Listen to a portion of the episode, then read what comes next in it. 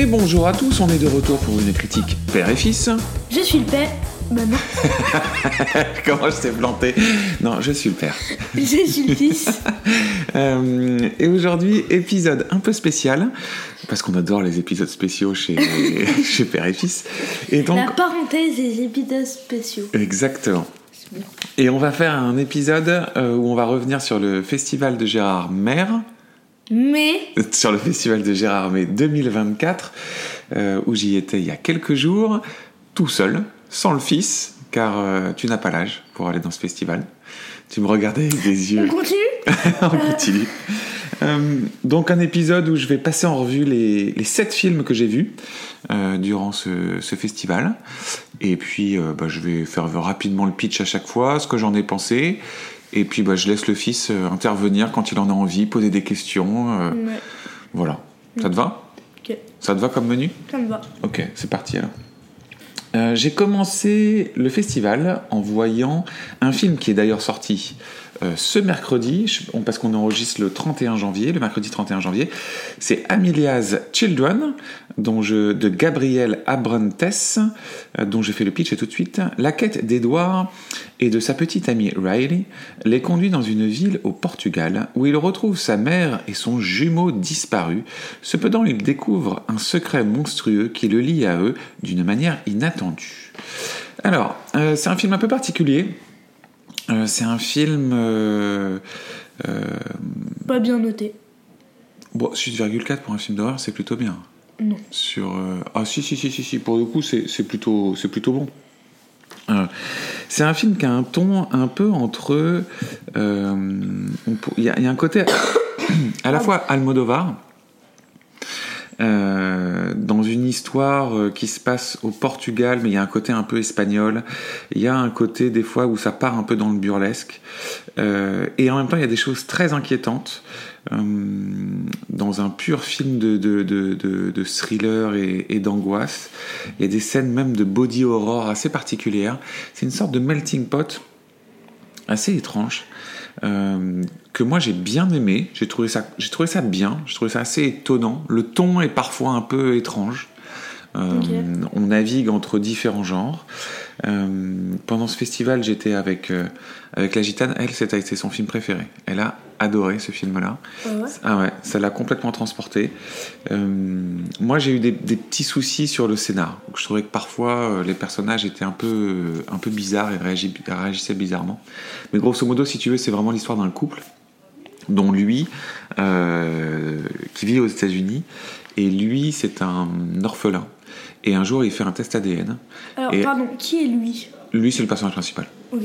Euh, alors son prénom dans le film c'est euh, c'est Ed. Ok.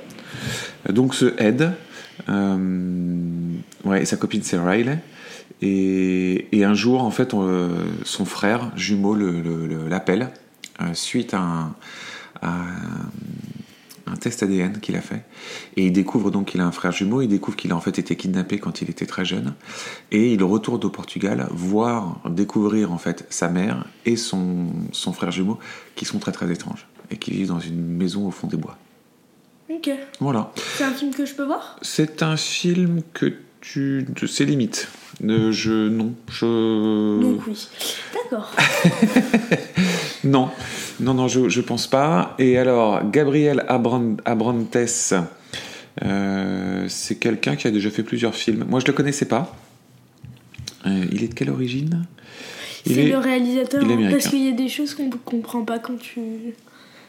Que tu n'explicites pas. Ah, que je n'explicite pas non, C'est le. tu- en fait, tu parles tout seul. Je parle tout seul et, et on comprend pas. Ok. moi, moi, je comprends parce que je te vois faire, mais t'es. Les, les auditeurs comprennent rien. Euh, non. D'accord. Je- Donc Gabriel Abrantes, c'est le, c'est le, c'est le réalisateur. Moi, je le connaissais pas.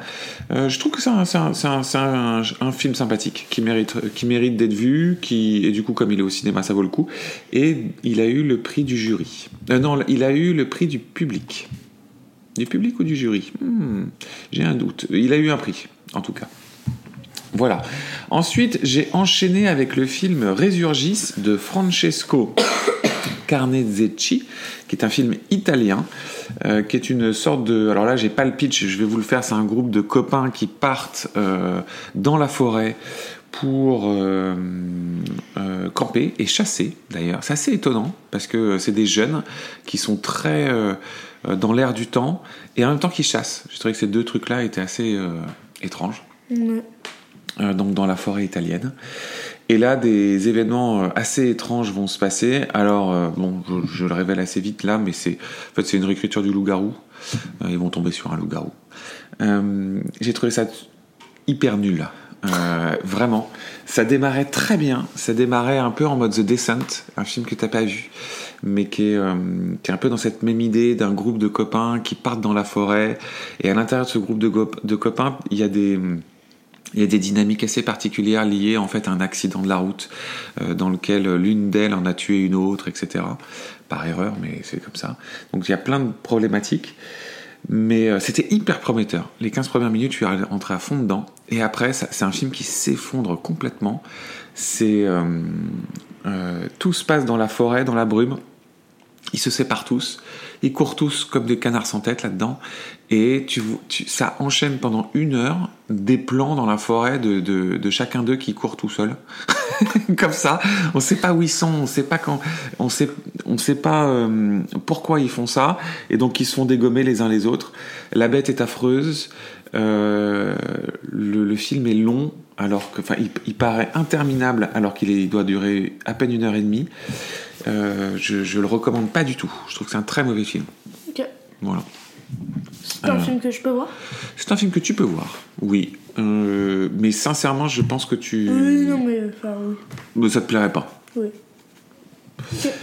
Donc celui-là, on passe vite. Ensuite, euh, j'enchaîne sur euh, la première pour moi très bonne surprise du festival qui était When Evil Lurks, un film argentin euh, de Demian Runia dont je vous fais le pitch. Dans un village isolé, deux frères trouvent un homme infecté par un démon sur le point de donner naissance au mal lui-même. Ils décident de se débarrasser du corps, mais finissent par répandre involontairement le chaos. Alors ce film-là, c'est un film complètement déjanté, hyper vénère, hyper violent. Voir non, Oh.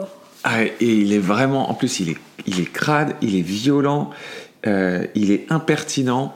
C'est un film très étonnant et c'est une histoire en plus très particulière parce que le setup, ça démarre comme, euh, tu sais, dans la, euh, chez les paysans, dans Ouais. une- chez des agriculteurs, si tu Ouais, veux, au fin fond de l'Argentine.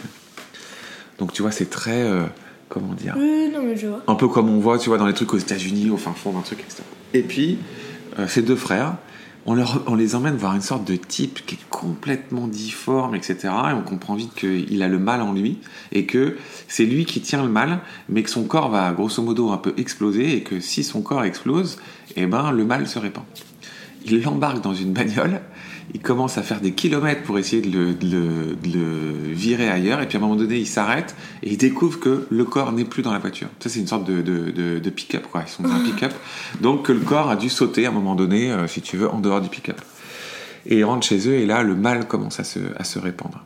Et t'as plein de scènes euh, hyper vénères, parce qu'en fait, t'as des règles qui t'expliquent à la base, c'est que le, euh, le démon commence d'abord par s'en prendre aux animaux, puis il s'en prend euh, aux adultes, puis il s'en prend... Non, pardon, il s'en prend aux, aux animaux, puis aux enfants, puis aux adultes.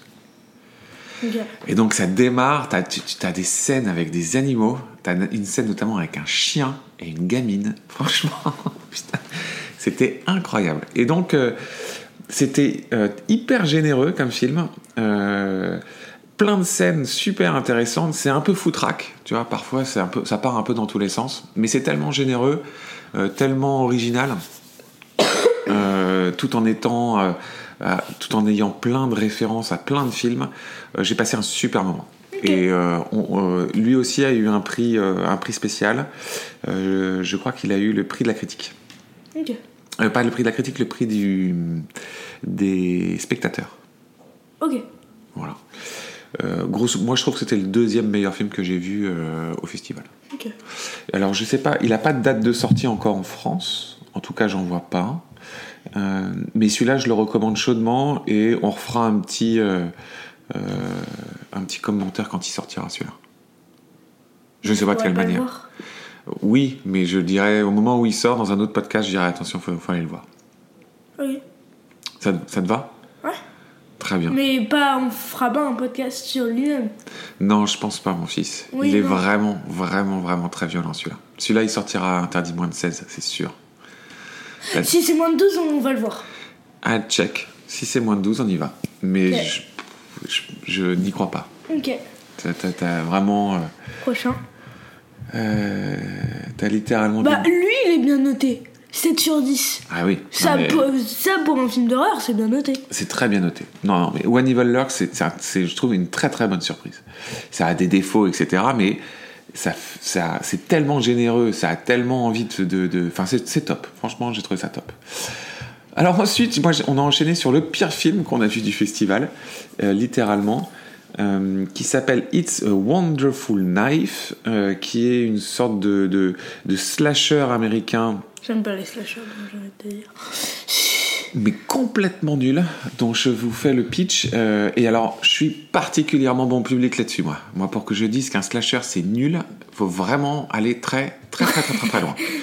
Euh, alors, après avoir sauvé sa ville d'un tueur psychotique, Winnie Carruthers n'a pas une vie merveilleuse. Lorsqu'elle souhaite ne jamais être née, elle se retrouve dans un univers parallèle cauchemardesque. Bon alors, Oh bah, euh, déjà ça. alors, alors c'est un film. Euh, donc c'est, c'est euh, tu sais, ça mélange, c'est ces sortes de slasher avec des petits concepts, euh, genre, euh, euh, tu sais, euh, comme Happy Birthday, de- où elle revit toujours la même journée, ou Ah euh, celle qui, qui, tu sais, on a, on a vu un Ouais. oui, qui couplait Oui, avec oui, Retour vers le futur, etc. Bon bah alors là c'est les multivers. Donc grosso modo c'est euh, une nana. euh, on est dans une sorte de village, dans le, de village, de ville, dans lequel euh, un tueur habillé comme un comme dans un costume de super méchant, mais littéralement, euh, tue des gens, on sait pas trop pourquoi. Enfin si, ça nous explique. C'est pour en fait réussir à mettre la main sur des maisons, sur de l'immobilier moins cher. Donc en plus si tu veux là, les raisons. Les rais- en fait c'est bon alors je spoil pas grand chose, c'est dans les 15 premières minutes du film, mais grosso modo c'est le maire de la ville qui enfile ce costume et tue les gens qui ne veulent pas lui revendre leur maison pour pouvoir se constituer un empire immobilier. Donc là, on est au niveau des raisons du tueur, on est au, au niveau Scooby-Doo, mais littéralement. Mais même pas.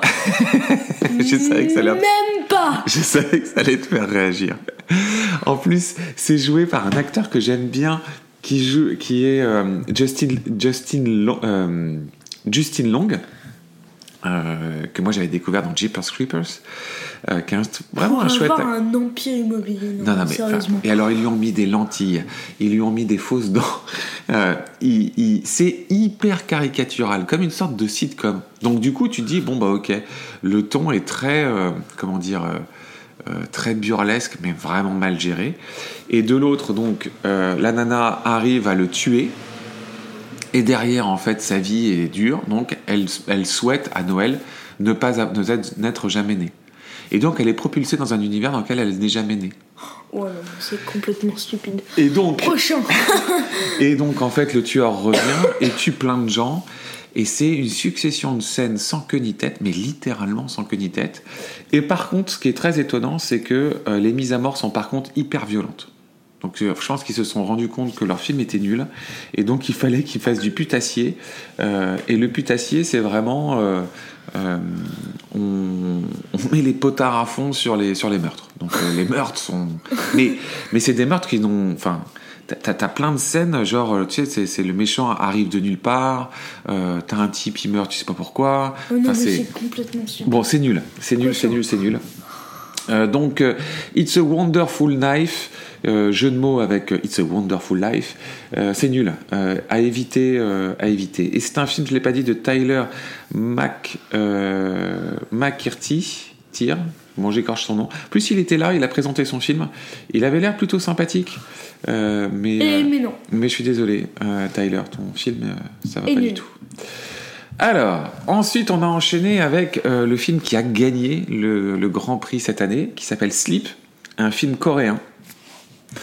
Euh, je spoil tout de suite, c'est un film que j'ai adoré, que j'ai trouvé absolument génial. Et une fois que je suis sorti de la salle, je me suis dit, ok, celui-là, ah, c'est celui-là qui va gagner. Je vous fais le pitch. Une femme enceinte s'inquiète des habitudes de sommeil de son mari. Ce qui commence comme une discussion légère sur le sommeil se, se transforme rapidement en un comportement grotesque, inattendu. Et il cherche désespérément, on ne sait pas. Euh, donc le pitch, est, le pitch, encore une fois, sur IMDB est nul. Donc, je vous, je vous le refais, C'est- on, on suit un couple. Et tout le film est centré sur ce couple. Qui, en fait, lui est un. un- Mais c'est un- de l'horreur. oui, mais c'est c'est vraiment génial parce qu'en fait c'est et donc le réalisateur était là aussi pour présenter son film et donc il est interviewé et au début il dit bah euh, quelqu'un qui a vu le film m'a fait un compliment que j'ai plutôt apprécié il m'a dit en fait ton, ton film d'horreur c'est un feel good et c'est un feel good horror movie et c'est pour moi ça ça incarne parfaitement ce film et moi j'avais jamais vu un film avec un ton comme ça c'est c'est un film d'horreur mais qui est construit comme un feel-good movie. Les feel-good movies, tu sais, c'est des, c'est des histoires un peu de, de vie de tous les jours, de couple, d'amis, etc., dans lequel ils traversent plein de choses difficiles. Mais malgré tout, ça te, t'aimes bien ce film, ça te fait du bien parce que ça te parle de l'amitié, ça te parle de l'amour, Ouais, ça te ok, parle de tout ça. Donc là, on voit un couple, un jeune couple, qui est très mignon en- en- ensemble. Euh, elle, elle est enceinte. Lui, c'est un acteur euh, de seconde zone qui essaye de percer. Et, euh, et ensemble, ils attendent, si tu veux, l'arrivée de leur premier enfant. Et en fait, lui, il a des, il a des, il se réveille la nuit et il est, comment on appelle ça, tu sais, ah, j'ai quand on se lève et qu'on et qu'on fait des choses la nuit sans s'en rendre compte. Insomniaque? Non, Non, bah non, je. Insomniaque, c'est ne pas réussir à Non, dormir. c'est, euh, somnambule. Somnambule, voilà. Et donc il est somnambule, le mec. Et euh, il a commencé à faire des choses de plus en plus étranges, jusqu'à euh, euh, se lever, manger, etc. Et commencer à faire peur à sa femme. Et donc ensemble, elle, elle va commencer à se demander s'il n'est pas dangereux pour, pour leur enfant. Et donc ils vont commencer à rentrer dans une mécanique dans lequel elle va essayer de le- ils vont essayer de, de le guérir ou de le contrôler. Et plus ils essayent, pire c'est. Constamment. Ah, ça a l'air bien, ça je peux le voir. Oui, oui, ça tu peux le voir. Euh, ça, ce sera interdit, interdit moins de 12. Euh, et c'est, c'est super bien écrit. Il y a des moments de Il est déjà sorti? Euh, non, et je vois pas de date de sortie encore. Je sais pas quand il sortira. Euh, Il y a des vrais moments de comédie, des vrais moments de tendresse et des vrais moments de flip. et, tout ce melting pot là, ça donne un film au final euh, très original, euh, j'ai trouvé, qui utilise hyper bien son thème, qui va jusqu'au bout. Euh, alors j'étais avec des amis, notamment la gitane, qui ont été un peu, et donc pour être honnête, qui ont été un peu, qui ont beaucoup aimé le film, mais qui ont été un peu déçus de la fin. Et moi j'ai adoré cette fin. Je vais évidemment pas la spoiler là, mais je peux comprendre que la fin pu- puisse être un peu clivante, euh, parce qu'elle a, un, elle a un vrai parti pris. Euh, moi je trouvais qu'elle qu'elle qu'elle s'incarnait Ah, ça, parfaitement ça bien dans le reste du film. problème. Parce qu'il y a des fins que toi t'adores que moi je déteste. Exactement. Je, tu, on verra. Ça faut voir. Ça, faut voir, faut voir. Mais euh, très gros coup de cœur de ma part. Un super film coréen de Jason Yu. Euh, Qu'est-ce qu'il a fait, monsieur Jason Yu? Monsieur Jason Yu, eh ben, euh, rien que je n'ai vu. Bah, c'est son premier film, en fait. Donc, euh, superbe premier film. Bravo. Non, franchement, super maîtrisé. Euh, ensuite, on a fait Le Mangeur d'âme, un thriller français d'Alexandre Bustillo et Julien Maury, euh, dont je fais le pitch. Le, gen- le gendarme Franck de Roland est à la recherche de trois enfants kidnappés. Son enquête le conduit dans un chalet euh, où a eu lieu un double meurtre. Il fait équipe avec Elisabeth Guardiano, policière diligentée pour mener l'enquête criminelle. Alors c'est simple, euh, donc le mangeur d'âme c'est euh, les rivières pourpres 20 ans après. Donc ils ont voulu faire euh, exactement la même mécanique que les rivières pourpres. Sauf que je, je pense qu'il manquait beaucoup de budget. et moi j'ai eu un gros problème avec les dialogues. J'ai trouvé que les dialogues étaient... C'est du français? C'est un film français? Ouais, mais c'est- Ouais, les, bah les dialogues sont vraiment compliqués. On passe Euh, c'est hyper cheap. J'ai eu, la- j'ai eu le sentiment tout le long qu'on était devant un téléfilm M6. Mais non, T'as des ça, scènes- Je, t'as des- je hais ça. Le, mon- le montage est horrible. Euh, T'as des scènes hyper cheap. Euh, je pense qu'il y avait un fond avec une histoire où il pouvait faire quelque chose de bien, un vrai thriller un peu, tu vois, euh, un peu avec une ambiance lourde, euh, un truc un peu, tu vois, dans la. Vraiment, c'est vraiment l'idée de, de- des rivières pourpres. C'est vraiment le même, euh, le même canevas, la même ambiance, le même. En plus, c'est dans les montagnes, là, c'est dans les Vosges, etc. Bref, il y avait tout. Euh, mais je trouve que c'est un immense ratage. Voilà. Pour le coup, je, je suis assez surpris parce que j'y allais en, en étant un peu. Euh, en étant euh, plutôt. euh, je pensais que ça allait être super. Enfin, super. Non, je pensais que ça allait être bien. Et je me disais, il y avait, il y avait le potentiel pour. pour, pour faire un chouette film, mais non, pour moi c'est à éviter. Et je pense que le pire, c'est les, les acteurs dans ce film. Il y a vraiment un gros gros problème. Et pourtant, euh, il y a le doyen qui est, qui est dans le film, Virginie Le Doyen qui fait le rôle principal, qui pour le coup, elle est vraiment chouette. Euh, mais, euh, mais le reste, ça va pas du tout. C'est marrant parce qu'elle n'est pas créditée du coup euh, sur IMDB, je ne sais pas pourquoi, Virginie Le Doyen, alors que c'est l'actrice principale. Bon, bizarre. Euh, et on va finir ce podcast avec le dernier film que j'ai vu, qui était euh, Concrete Utopia, un autre film coréen dont le pitch sur IMDb est le suivant.